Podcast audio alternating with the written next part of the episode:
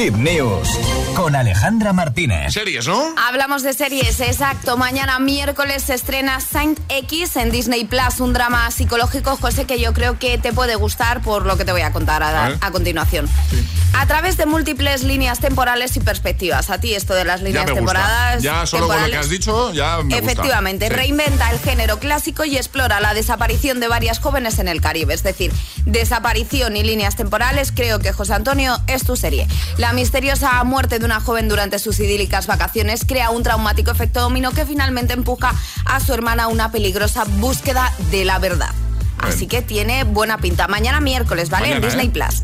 El jueves 8 llega la cuarta temporada de Yo Nunca a Netflix. Debbie y sus amigas afrontan su último año de instituto preparadas para todo y con la mente puesta en la graduación y en el futuro de esta serie. Charlie Cabanas igual es más para ti. Me pega, me pega. Sí, ¿verdad?